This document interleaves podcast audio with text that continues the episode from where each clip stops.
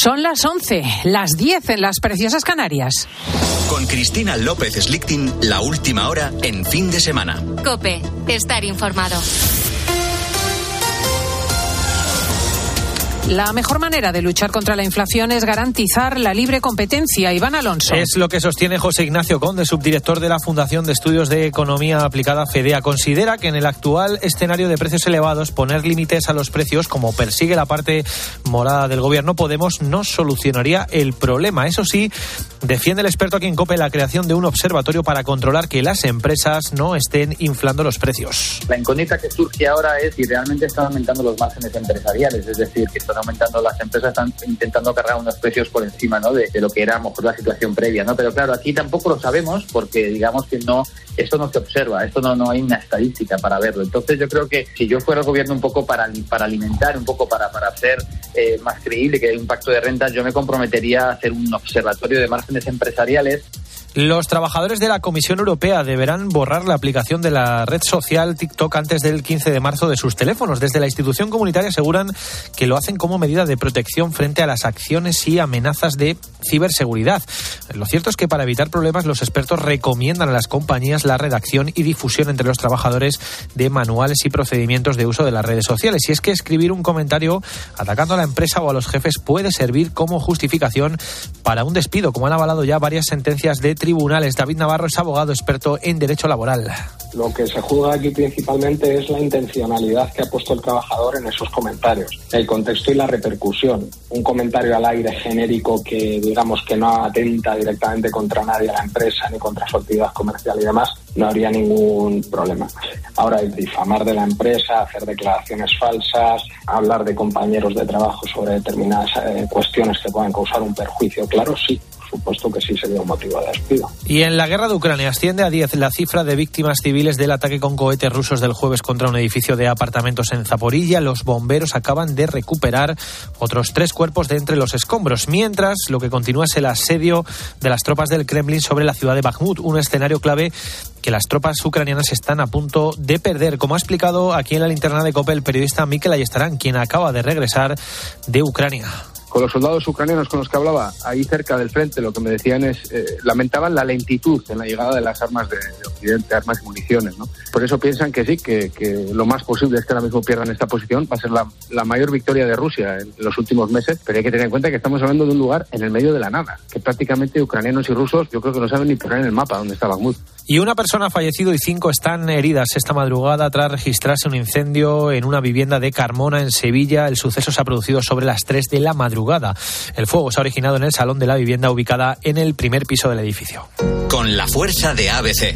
Cope, estar informado. Y es un sábado este deporte marcado por la Fórmula 1, pero también por la Liga Luis Calabor. Un sábado en el que Fernando Alonso comienza una temporada ilusionante con la calificación para el Gran Premio de Bahrein a las 4 de la tarde, tras unos libres de ayer en, los que hizo el mejor tiempo de la segunda tanda con un Aston Martin que deja buenas sensaciones y que quedó por delante, por delante de los Red Bull. En fútbol, hoy sigue la jornada 24 de la Liga Santander tras el Real Sociedad 0, Cádiz 0 de ayer. La Real podría perder la tercera plaza en caso de triunfo del Atlético de Madrid ante el Sevilla hoy a las 9. Simeone se convertirá en el entrenador en solitario con más partidos en el club colchonero. Además, a las 2 Getafe Girona, 4 y cuarto Almería Villarreal y 6 y media Mallorca Elche. ¿Y qué noticias ha dejado la mañana en el Europeo de Atletismo, José Luis Gil? La clasificación de Adel Mechal para la final del 3000 y las de Enrique Llopis y Kevin Sánchez para semifinales de 60 vallas. Los focos de esta tarde, final del 1500 femenino, Esther Guerrero y Águeda Márquez y la del 400 masculino con Óscar Usillos defendiendo título. Completará el cartel español en esta jornada de tarde la presencia en semis de 800, tanto en hombres como en mujeres. Y en baloncesto, igual, colíder Barça Básquet a las 9 menos cuarto ante el Básquet Zaragoza. Sigues en Cope, continúa ya el fin de semana con Cristina. Pues muchísimas gracias, Iván Alonso. Nos juntamos dentro de una hora para más noticias y aquí continuamos en fin de semana de Cope con Cristina.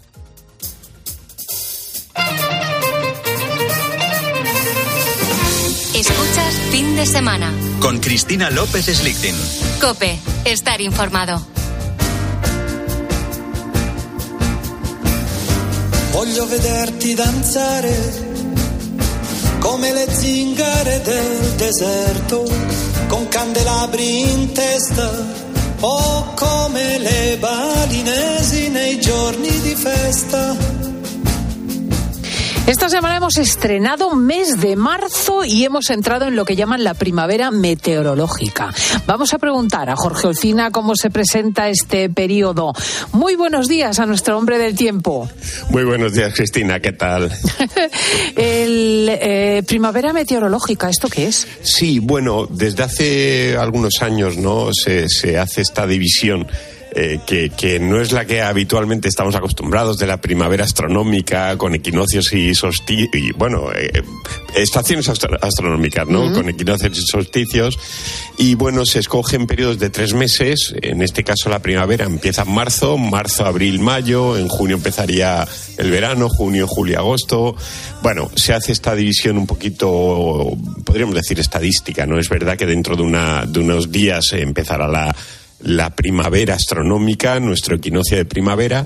Eh, pero bueno, a efectos estadísticos ya desde el 1 de marzo pues se entiende que ha comenzado la, primavera. ¿no? Fíjate, y responde más al tiempo real.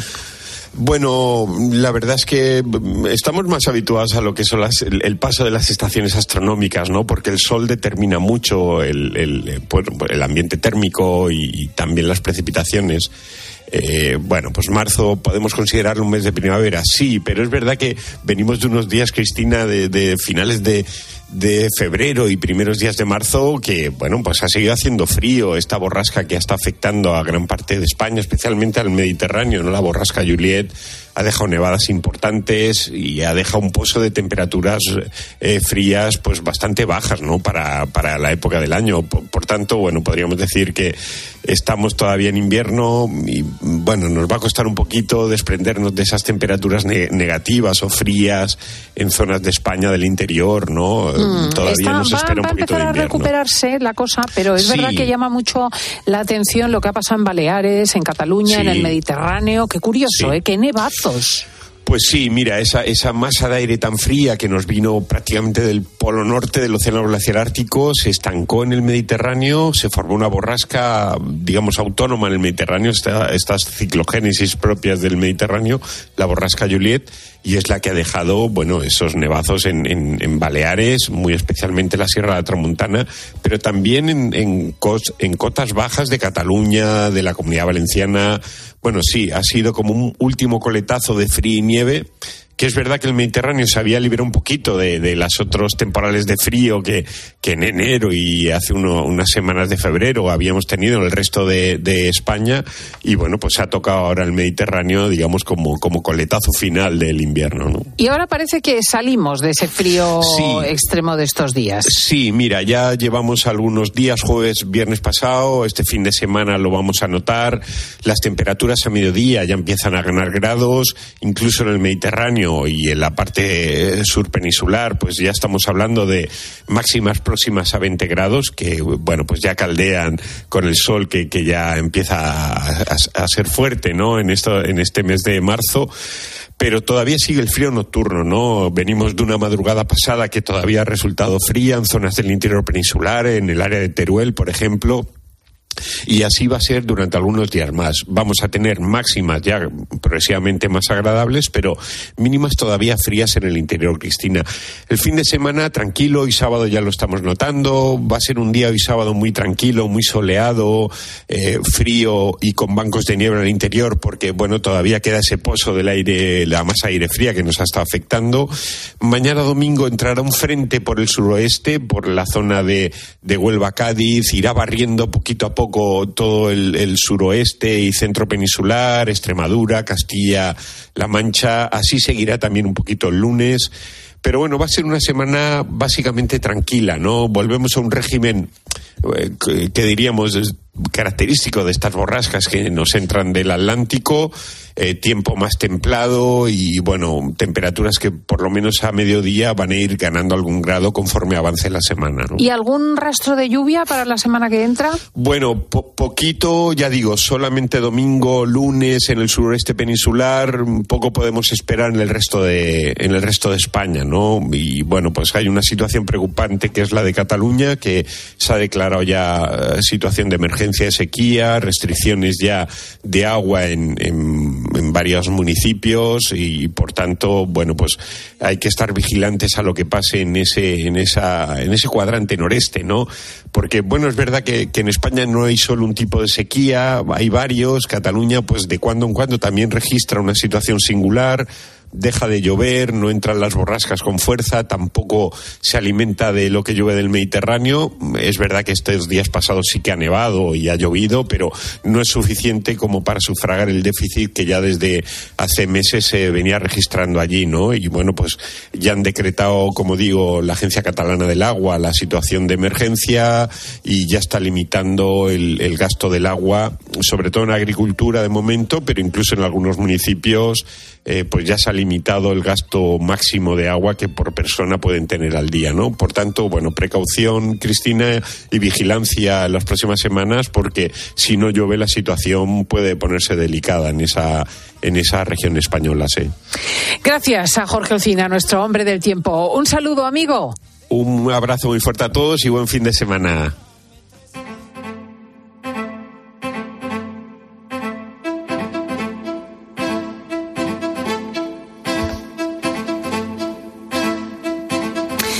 La semana pasada hablábamos del tristísimo capítulo del intento de suicidio de dos chicas en Sallent. Una de ellas lo conseguía. Alana y Leida, hermanas gemelas de 12 años, decidieron acabar con su vida. Nos dejaban perplejas porque el tema del suicidio juvenil está siendo más y más frecuente.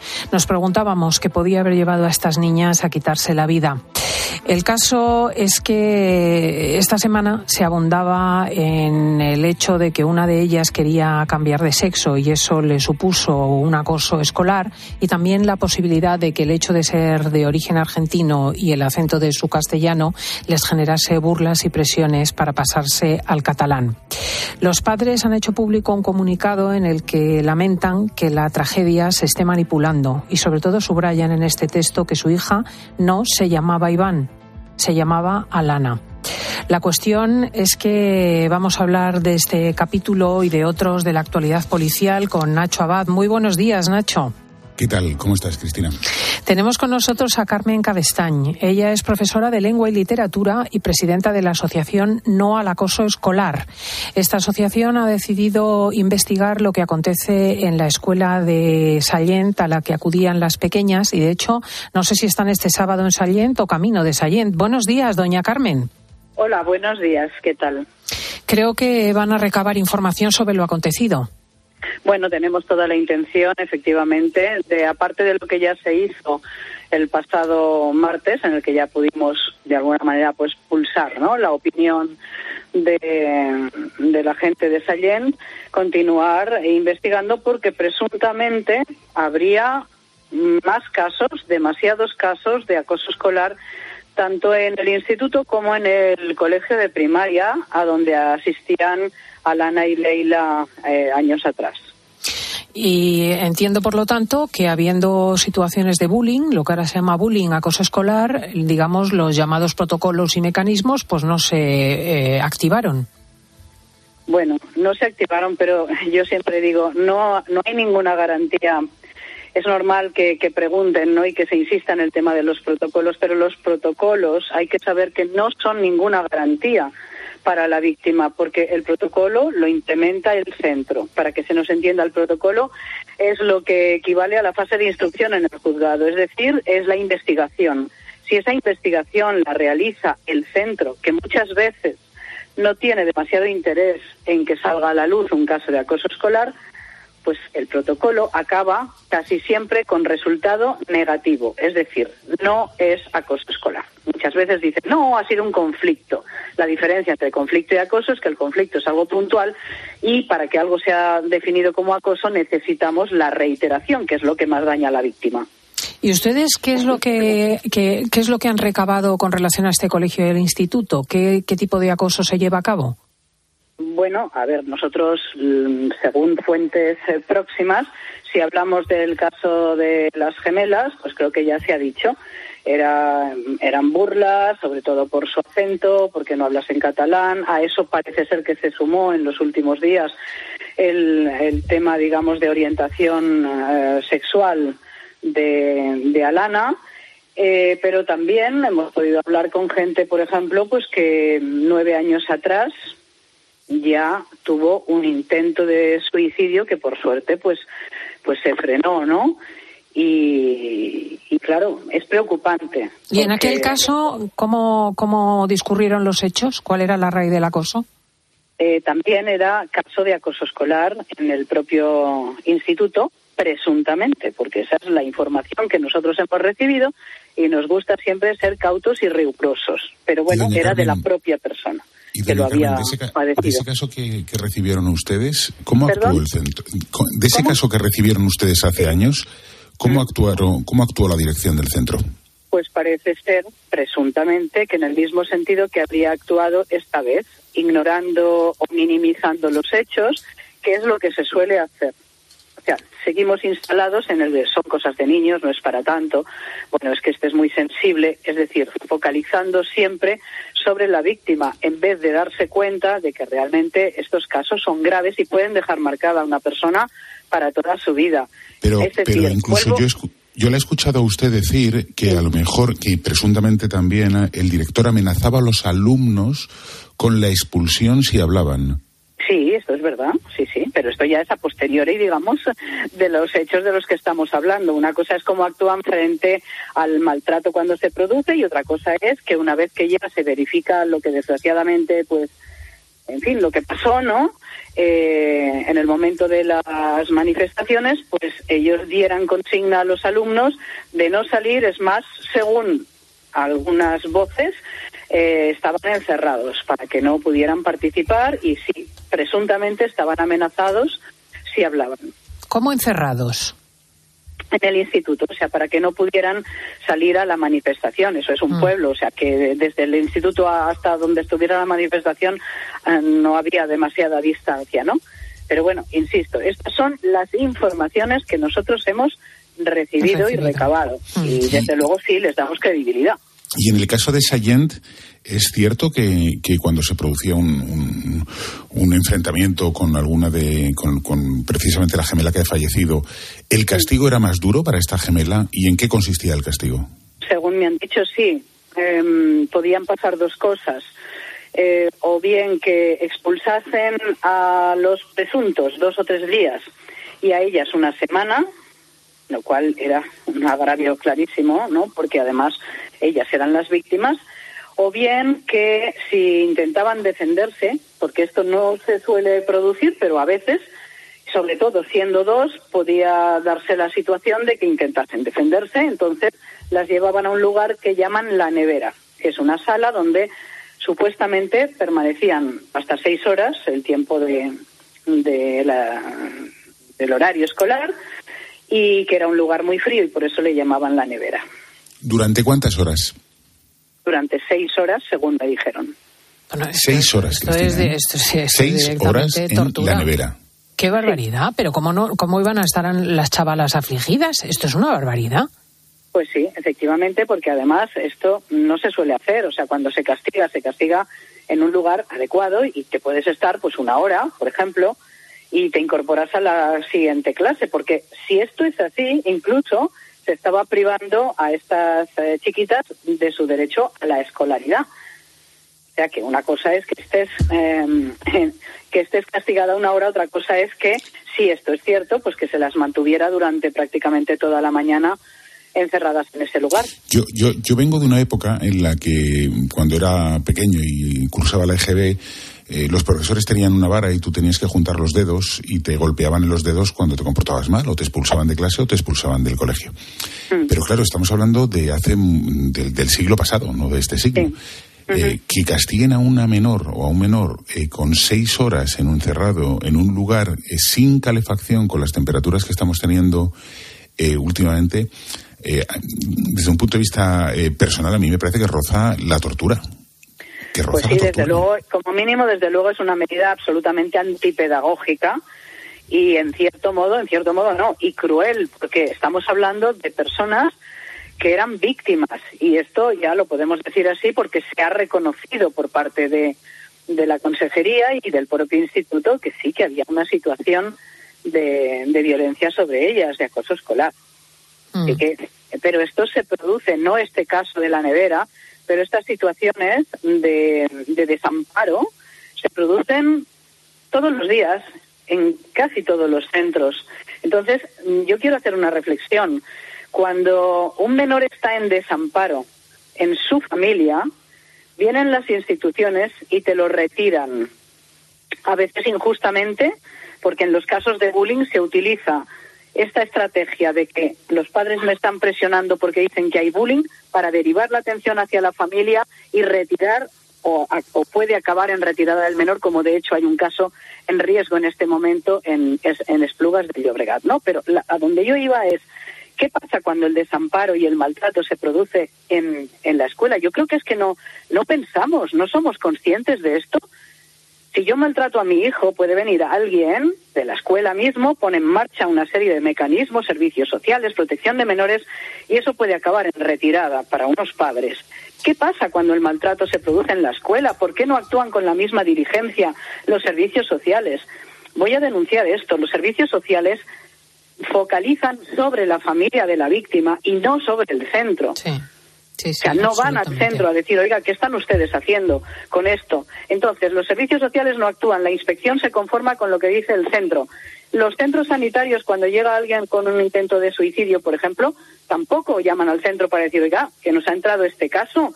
Eh, mire, sepan ustedes, siempre con permiso de la familia, ¿eh? porque aquí hay un tema de protección de datos de, del menor. Fiscalía, cuando le llega un caso y tampoco puede actuar porque son inimputables, porque no hay pruebas o por lo que sea, ¿Por qué no oficia? ¿Por qué no presiona también al centro? Nosotros siempre decimos que tiene que haber un trabajo en red y ese trabajo en red no se está haciendo. Y que tiene que haber una presión sobre los colegios y tampoco se ejerce. Mm, eh, una última cuestión, porque tenemos que dejar la entrevista por mor del tiempo radiofónico. El, el, acoso sobre las niñas se produjo desde el momento en el que Alana dijo que ella quería ser un varón. No, no, no, no, no. Por lo que yo tengo entendido, no. Esto, esto se dijo mm, supuestamente en los últimos tiempos, pero ya venían, ya hemos dicho que desde primaria sufrían acoso escolar, o sea, el tema venía de atrás. Tampoco hay que focalizar exclusivamente sobre eso. Eso fue otro factor más. Mm, mm.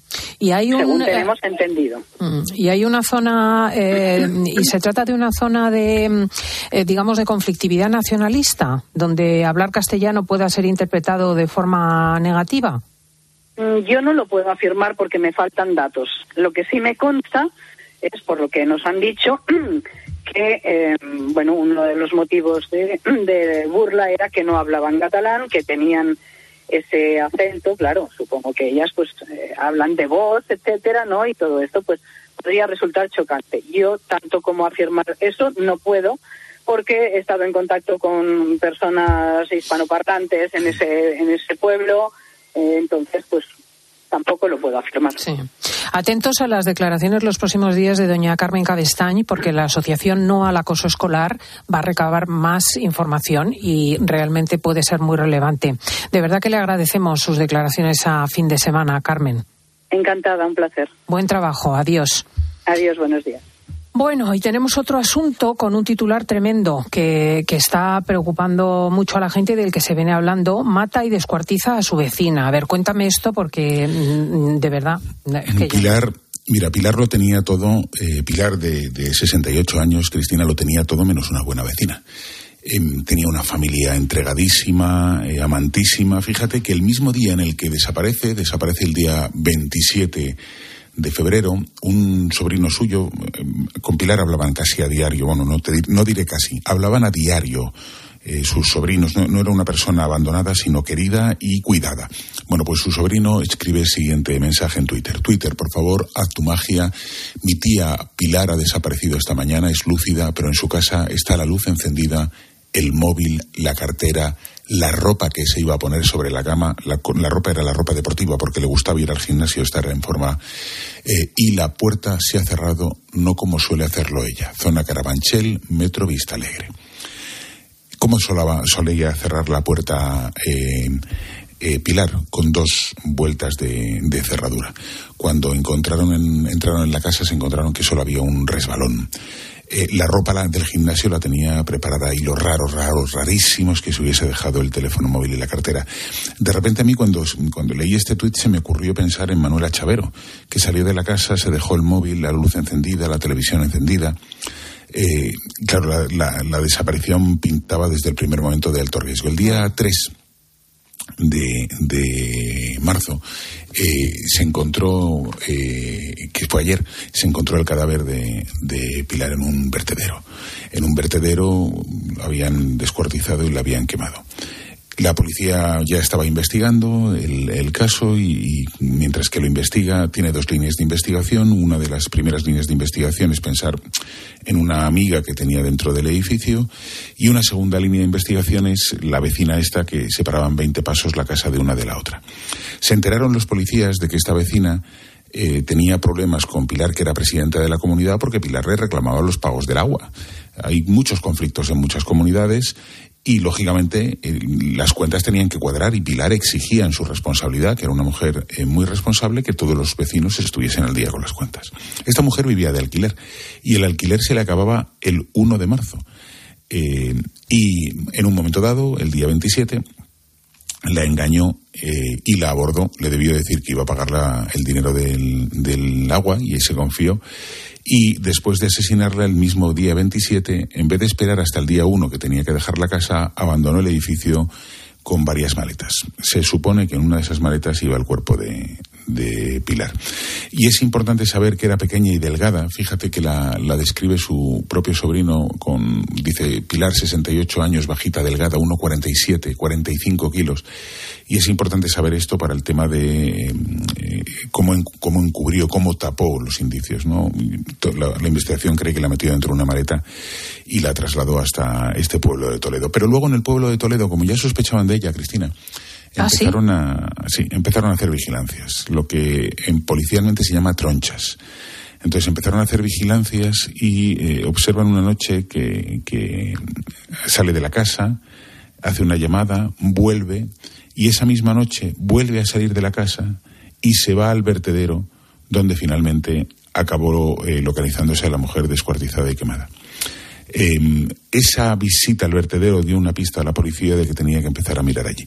Pero además de eso, lo que han hecho es eh, hacer inspecciones oculares en el coche, en la casa, en la casa de Pilar, en la casa de ella, y finalmente han detectado eh, sangre. Sangre que pertenece a Pilar y que de alguna manera eh, ata eh, desde un punto de vista científico el, el crimen. Es decir, tienen a la presunta autora o, la- o a la autora, según el convencimiento policial, tienen un móvil y tienen un cuerpo. Ahora solo les queda el duelo a la familia y pedir que se haga justicia. Tremenda historia, ¿eh? Que pudiera una pelea entre vecinos acabar en un descuartizamiento. Yo te digo que las cabezas están muy mal, ¿eh? Sí, lo sabíamos, esto lo habíamos visto con las lindes en los campos, pero no por Pero las no deudas. además es con esta, con esta forma de culminar el crimen. Es que se está poniendo de moda, eh, Nacho, como que, como que la gente mm, alberga la esperanza, porque lo ve repetido, de que de esa manera se puedan librar de ser perseguidos. Sí, ahí se llama conciencia forense. Cuando una persona intenta eliminar las pruebas que ha generado durante una- un acto criminal, eh, deshacerse del cuerpo, limpiar, limpiar con lejía, etcétera, etcétera. Fíjate las gemelas cuando os puse el audio el otro día que se pusieron a fregar en mitad de la madrugada el rellano del piso para intentar evitar la sangre. Pero claro, la sangre estaba esparcida por todos los lados y llegaron los mozos y las pillaron. Y en este caso se intentaron deshacer, se intentó eh, Marta, que es la, la asesina de 34 años, o presunta asesina de 34 años, deshacer del cuerpo y limpiarlo todo. Pero aún así la Policía Nacional, criminalística de Policía Nacional, ha encontrado sangre de Pilar y por tanto tienen el caso bastante remachado. Querido Nacho Abad, muchísimas gracias por informarnos de las noticias policiales. Muy feliz sábado todavía. A ti, Cristina.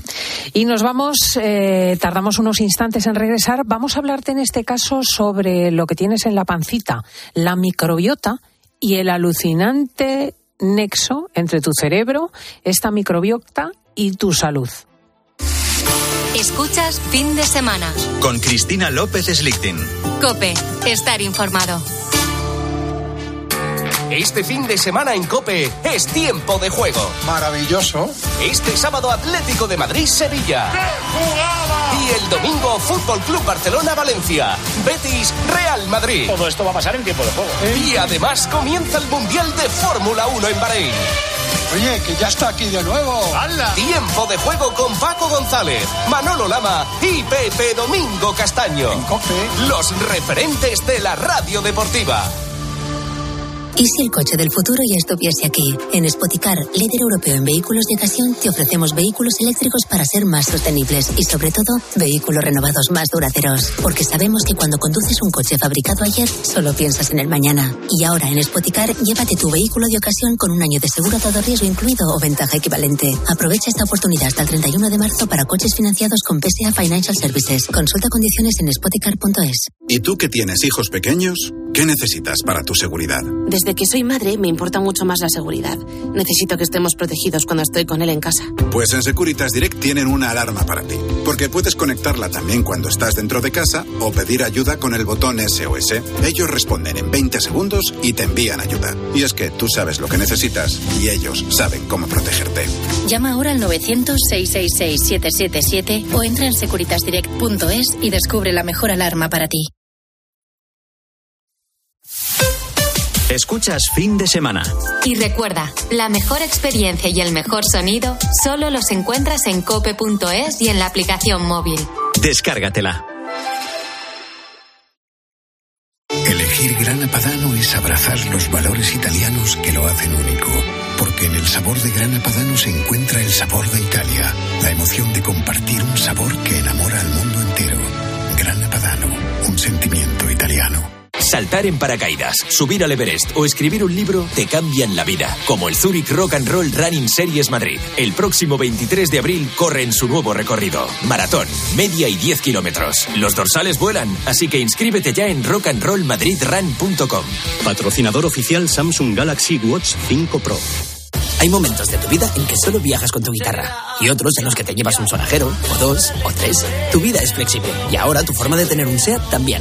Con SEAT Flex elige tu SEAT sin pagar entrada, por el tiempo y los kilómetros que quieras, con garantía y mantenimiento incluidos. Y al final decides si lo cambias, lo devuelves o te lo quedas. SEAT Flex, la compra flexible que se mueve contigo. Ahora en Leroy Merlin tienes la posibilidad de hacer realidad tus proyectos por teléfono. Puedes comprar tus muebles de cocina y baños, soluciones de energías renovables, suelos, puertas, incluso ventanas, toldos y armarios a medida. Llama al 910 49 99 99 y empieza tu proyecto con total confianza. Y recuerda que también puedes comprar en leroymerlin.es en la app o en tu tienda. Leroy Merlin, un hogar no nace, un hogar se hace. Ángel Expósito le escuchas cada día en la linterna. Pues ahora le vas a leer porque presenta Mi abuela sí que era feminista. Su nuevo libro en el que mujeres superheroínas desmontan el empoderamiento de postureo con la fina ironía y el talento de uno de los periodistas más destacados de este tiempo. Mi abuela sí que era feminista. Ya a la venta. De HarperCollins Ibérica. Muchas gracias. Cientos de gracias. Miles de gracias. Que digo miles. Millones. Concretamente 8,5 millones de gracias. Porque en 2022, 8,5 millones de personas marcasteis la casilla de la Iglesia en la declaración de la renta. Y más de 84.000 lo hicisteis por primera vez. Siempre junto a los que más lo necesitan. Por tantos. Solo Carlos Herrera pone su mirada en aquello que tienes que conocer. En el año 2022, en España hubo un total de 15.400 inmuebles ocupados, es una media de 46 al día. Y Cataluña concentró el 43%. ¿A qué se debe eso? Pues mira, eh, la verdad que estamos viviendo una situación de indefensión total. Muchas veces se venden las llaves, eh, sale uno ocupa y entra otro, porque se han vendido las llaves, como un trapicheo total. Luego también están las mafias. Para comenzar el día bien informado, despierta con Carlos Herrera. Desde las 6 de la mañana todo pasa en Herrera en Cope.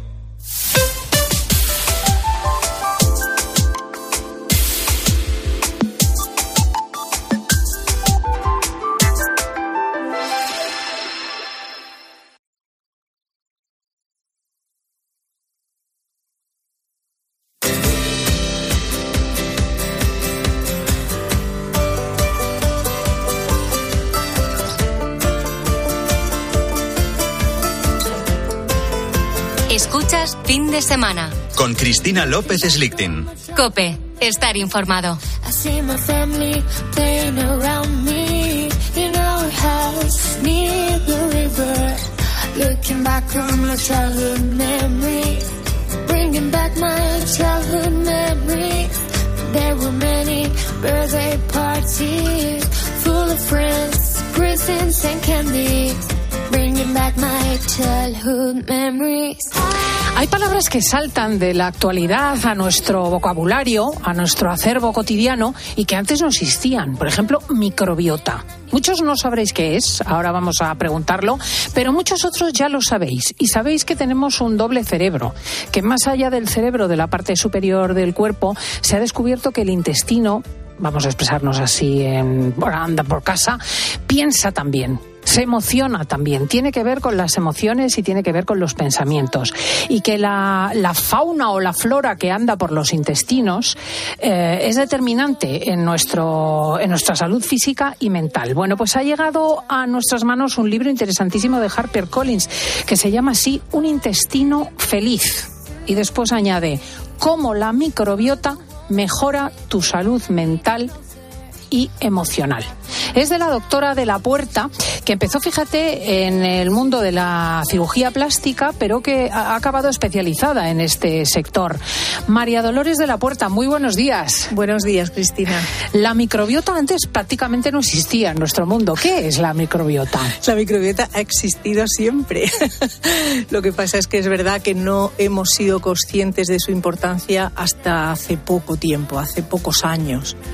La microbiota es el, llamamos microbiota al conjunto de microorganismos que viven con nosotros en nuestro cuerpo, en todo nuestro cuerpo. Hay muy pocas zonas estériles de nuestro, los ojos, la conjuntiva del ojo es estéril, casi el resto del cuerpo está colonizado por bichillos, ¿vale? Cuando hablamos de microbiota, normalmente nos referimos a la microbiota intestinal porque de todos esos ecosistemas, de todos esos grupos de microorganismos, el del intestino es de largo, el más importante cuantitativamente en diversidad y en actividad y en función. Claro, eh, antes pensábamos que lo que nos habitaba era algo de lo que teníamos que recelar. Ahora parece que toda esa eh, colonia interior puede ser incluso absolutamente positiva. Efectivamente, puede ser no, absolutamente es la microbiota es salud. Si la microbiota está desordenada, tenemos muchas herramientas compradas para que todo en nuestro organismo vaya bien, no solo la tripa. ¿Vale? Y si la microbiota está desordenada, la sintomatología asociada a ese desorden de microbiota, otra palabra nueva que llamamos disbiosis, ese desorden de microbiota puede tener un impacto digestivo, pero puede tener un impacto cefaleas, migrañas, puede tener un impacto a nivel de piel, eczemas, dermatitis, puede tener impacto sobre el sistema inmunitario, cuadros alérgicos. Tiene una diana de síntomas muy transversal a nivel del cuerpo. Bueno, y hay una cosa del libro, vamos a ir desgranando asuntos importantes de la microbiota que a mí me ha llamado mucho la atención y es que no solamente influye en la salud física, en ese equilibrio de los factores del cuerpo o incluso en el aspecto psíquico, sino en los afectos. Dice la doctora, microbiota y salud física, psíquica y afectiva en uno de los capítulos. Claro, ¿sabes por qué? Porque ese, el, el comentario que has hecho antes del segundo cerebro es absolutamente cierto. Tenemos la neurona, que es la célula del sistema nervioso, que es la neurona del cerebro. Esa neurona también existe en el intestino.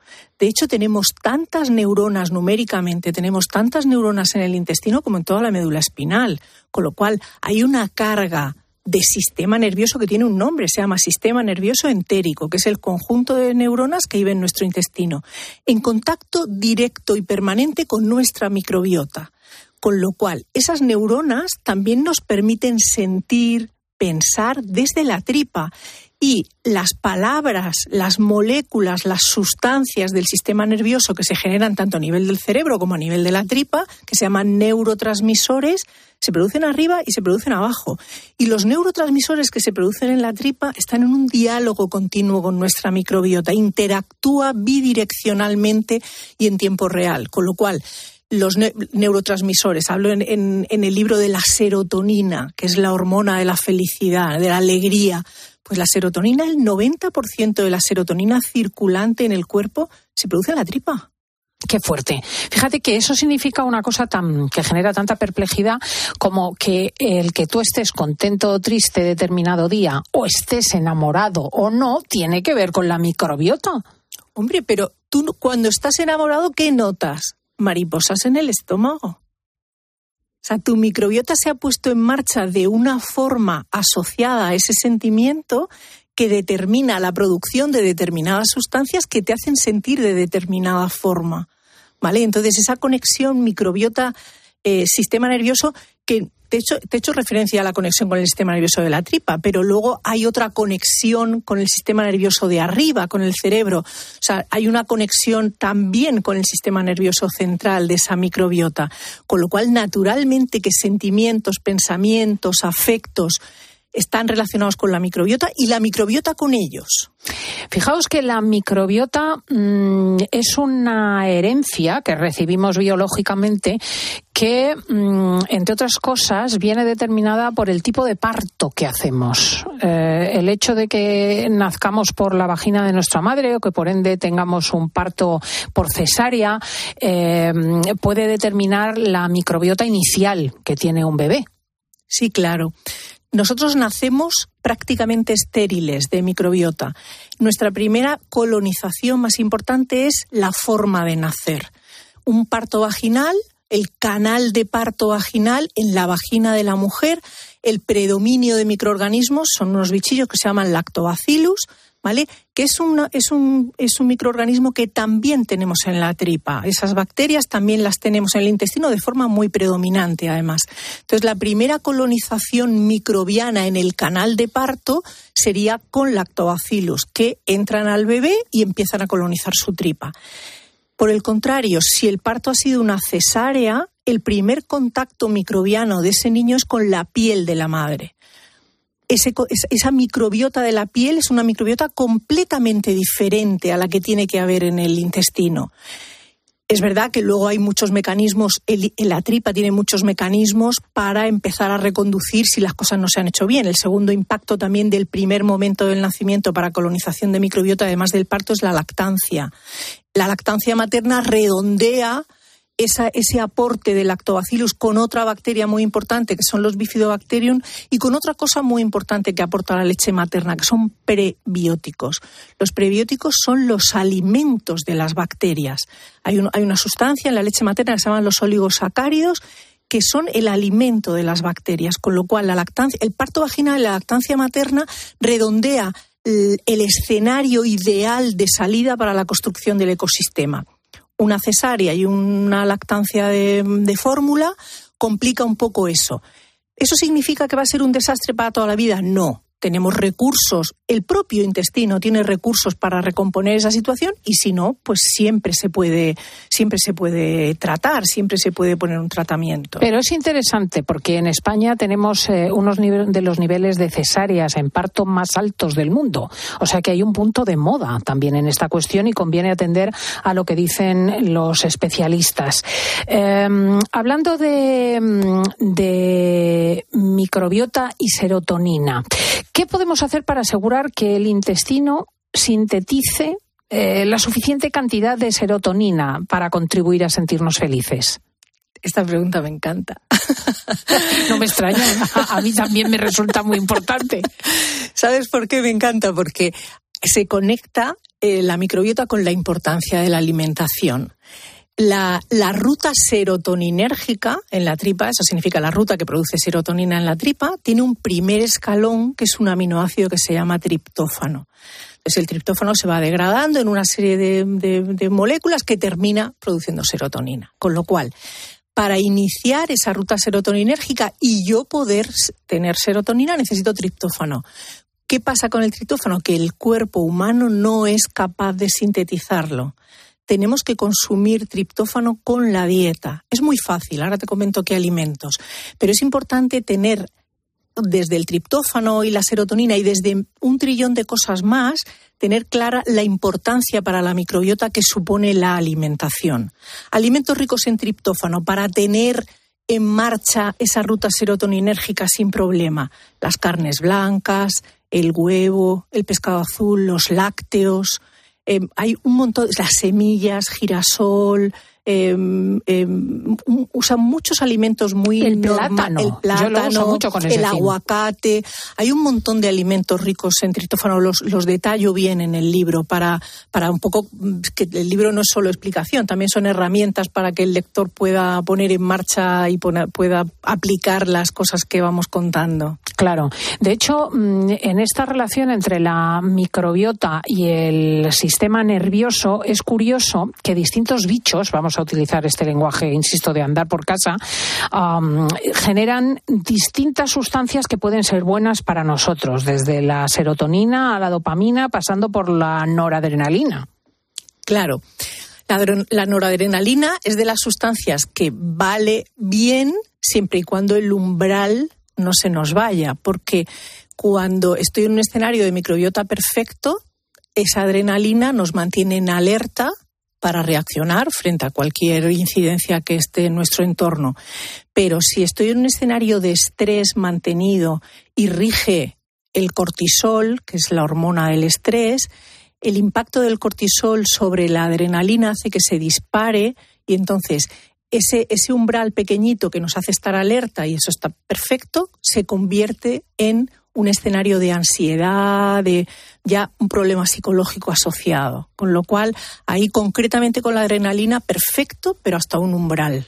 Pero el libro, por ejemplo, ayuda ¿no? a, a saber, de, digamos, qué, qué bichillos hay que potenciar para tener un nivel óptimo mm, en el sistema nervioso y cuáles hay que regular atemperándolos, por ejemplo, ¿no? Claro, claro. La, la microbiota es un, es un ecosistema que lo más importante de todo es el equilibrio. Porque el, el- entre esos, entre los buenos, que son la mayoría, y algunos que llamamos patógenos facultativos, porque forman parte del ecosistema normal. Patógeno significa malo.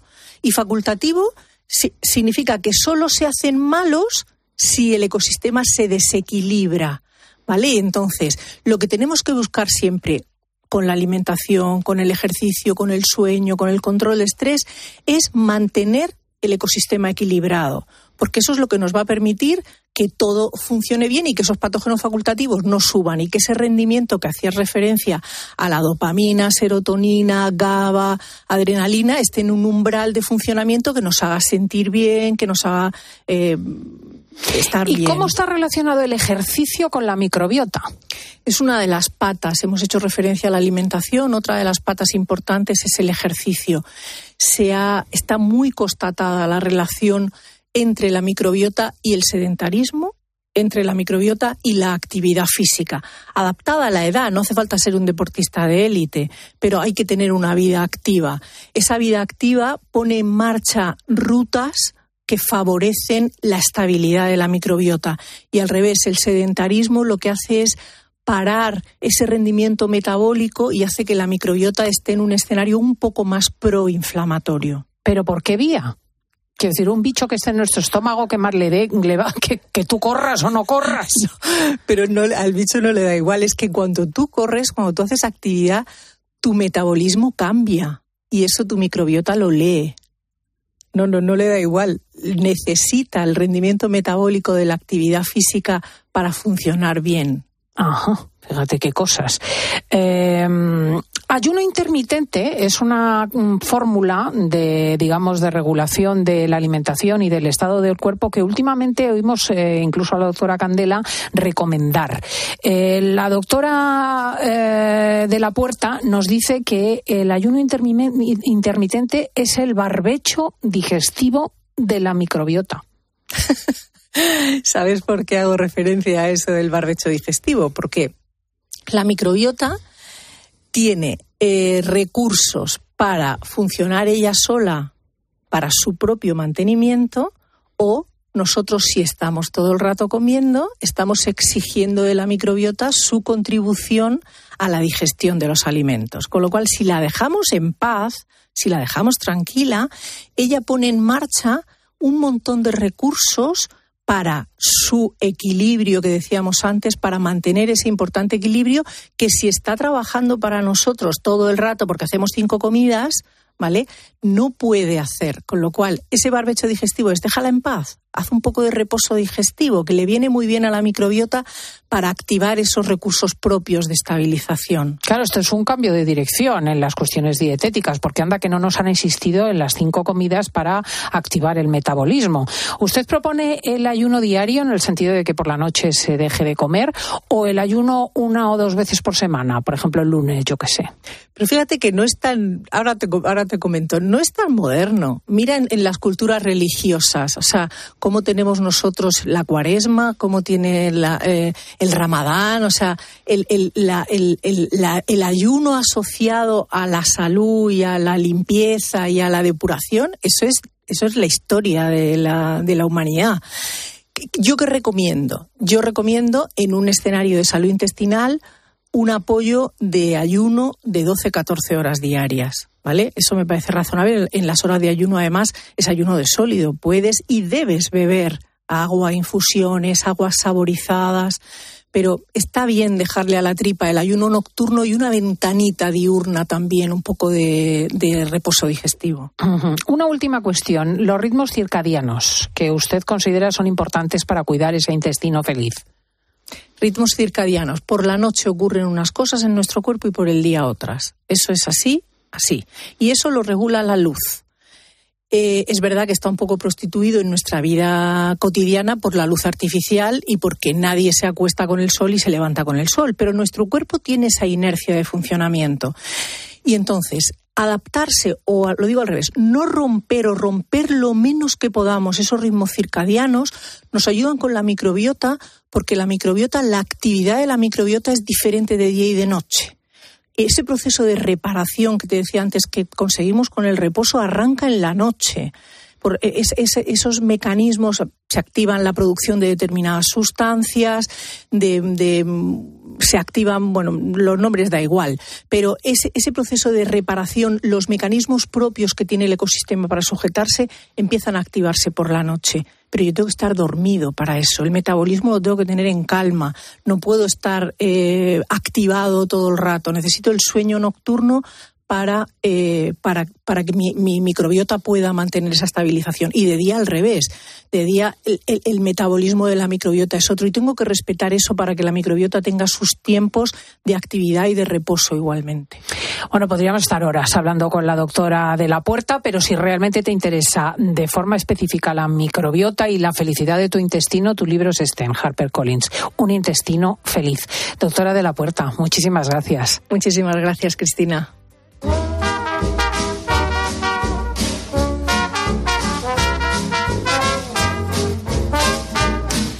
Microbiota, los bichos de la tripa. Laura, Diego González, buenos días. Buenos días, Cristina, los bichitos que tenemos. El peli tiene que tener unos bichos burgaleses particularmente fuertes, yo creo. No creo que estén muy bien. Ya os comenté que tuve ahí un, problemilla que estaba haciéndome pruebas con, con, los bichitos que tengo dentro, porque hay algunos alimentos que no los digiero bien. Anda, estás también en dale que dale. La última prueba que tengo que hacerme, si no me equivoco, se llama de la bacteria Helicobacter. Sí, Helicobacter pylori. A mí me la puede quitaron. Puede ser que ese bichito esté por ahí. Casi el 50% de la gente lo tiene. Eso te iba a decir, que hay muchísima gente que tiene o intolerancias o el helicobacter este. Estamos liados con el estómago todo el rato. Bueno, y liados también con el tema de ferrovial. Y mira esta oyente que ha mandado este mensaje. Nuestro presidente ha dicho, referente al caso ferrovial, que hay que ser solidario. Pues yo le doy un ejemplo a nuestro presidente ser solidario. ¿Por qué no se bajan todos los diputados, todos los miembros del gobierno, sus asesores, etcétera, por lo menos un 10% del sueldo.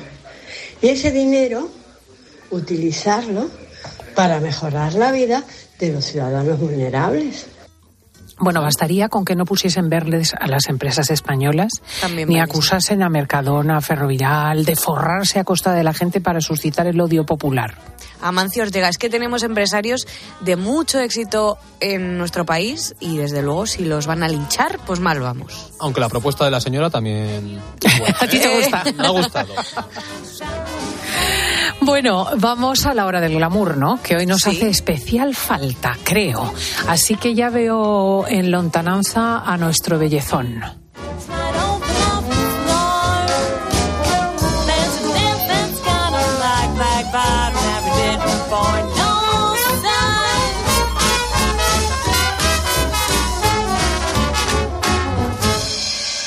Estás escuchando fin de semana. Y recuerda que si entras en cope.es, también puedes disfrutar en tu móvil del mejor entretenimiento con Cristina López Slichting.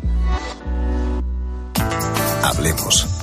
Hoy hablamos de autoconsumo con Emilio Russo, director general de Factor Energía. Bienvenido. Gracias. Sabemos que el autoconsumo producido por las placas solares contribuye a frenar el cambio climático. Representa una energía a coste cero, 100% renovable y aun con todo hay reticencias en instalarlas. ¿Por qué? Sobre todo por lo que la gente cree que cuesta. Esta es una inversión que se recupera en el plazo de entre 3 y 5 años y sobre todo una vez amortizada te proporciona energía a coste cero durante 30 años. Así no hay excusa, ¿no? Claro. Además en Factor Energía les financiamos y les ayudamos a conseguir subvenciones. Y al generar nuestra propia electricidad, también ahorramos en la factura de la luz. De hecho, el año pasado, Factor Energía pagó a sus clientes los excedentes de energía al precio más alto de mercado. Así es. Sin embargo, la gestión puede hacerse cuesta arriba, ¿no? Por eso en Factor Energía tenemos un departamento de placas solares desde el que lo gestionamos todo. No solo financiamos y tramitamos subvenciones, sino que también hacemos el diseño y la instalación. Es un verdadero servicio llave en mano. Qué bien, gracias, Emilio. A vosotros.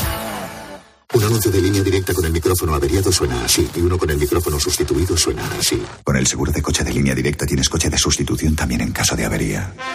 Cámbiate y te bajamos el precio de tu seguro de coche, sí o sí. Ven directo a lineadirecta.com o llama al 917-700-700. El valor de ser directo. Consulta condiciones. Elegir Grana Padano es abrazar los valores italianos que lo hacen único. Porque en el sabor de Grana Padano se encuentra el sabor de Italia, la emoción de compartir un sabor que enamora al mundo entero. Grana Padano, un sentimiento italiano. Escuchas fin de semana. Y recuerda, la mejor experiencia y el mejor sonido solo los encuentras en cope.es y en la aplicación móvil. Descárgatela. Desde la orilla, el mar se siente así. Desde dentro, así. Cuanto más nos acercamos, más sentimos. Cupra León híbrido, más cerca de la carretera. Con etiqueta eco por 260 euros al mes con MyRenting. Entrada 6.690 euros. Infórmate en cupraoficial.es. Estos son algunos de los sonidos más auténticos de nuestro país. El rumor de la siesta después del almuerzo. El repicar de las campanas de la Puerta del Sol. Ese alboroto inconfundible de nuestra afición. Y el más auténtico de todos. El afilador. Solo para los amantes del auténtico, crema de orujo, el afilador. El afilador. El afilador, el sabor del auténtico orujo. Los que vivimos en una casa hemos podido. Y los que vivimos en un edificio también. Con Smart Solar de Iberdrola tú también puedes ahorrar hasta un 70% en tu factura de la luz con la energía solar. Vivas en una casa o en un edificio. Más información en iberdrola.es, en el 924 24 24 o en nuestros puntos de atención. Cambia la energía solar con Iberdrola. Empresa colaboradora con el programa Universo Mujer. A la hora de alquilar, ¿experimentas el pánico de elegir el inquilino adecuado? ¿O confías en la selección de un inquilino solvente y fiable a los especialistas en protección a propietarios? Cada día somos más los que disfrutamos de la protección de alquiler seguro. Llama ahora al 910-775-775. Alquiler seguro. 910-775-775. La gama eléctrica Citroën Pro se carga en la descarga o cuando acabas la carga. La de cargar, no la del punto de carga que viene incluido. Y viene también tu Citroën Iberlingo con condiciones excepcionales financiando. Vente a la carga hasta fin de mes y te lo contamos. Financiando con PSA Financial Services. Condiciones en citroen.es. Dos cositas. La primera, una motera no se come ni un atasco. La segunda, una mutuera siempre paga menos. Vente a la mutua con tu seguro de moto y te bajamos su precio sea cual sea. Llama al 91 555 5555. 91 555 5555. Por esta y muchas cosas más, vente a la mutua. Condiciones en mutua.es. Para poner luz a todo lo que está pasando, Expósito en la linterna. Se estima que el 40% de los jóvenes de hoy no van a tener ni un solo hijo. Soluciones. Hay cosas que desde la política se deben hacer. De lunes a viernes, desde las 7 de la tarde, Ángel Expósito enciende la linterna de Cope.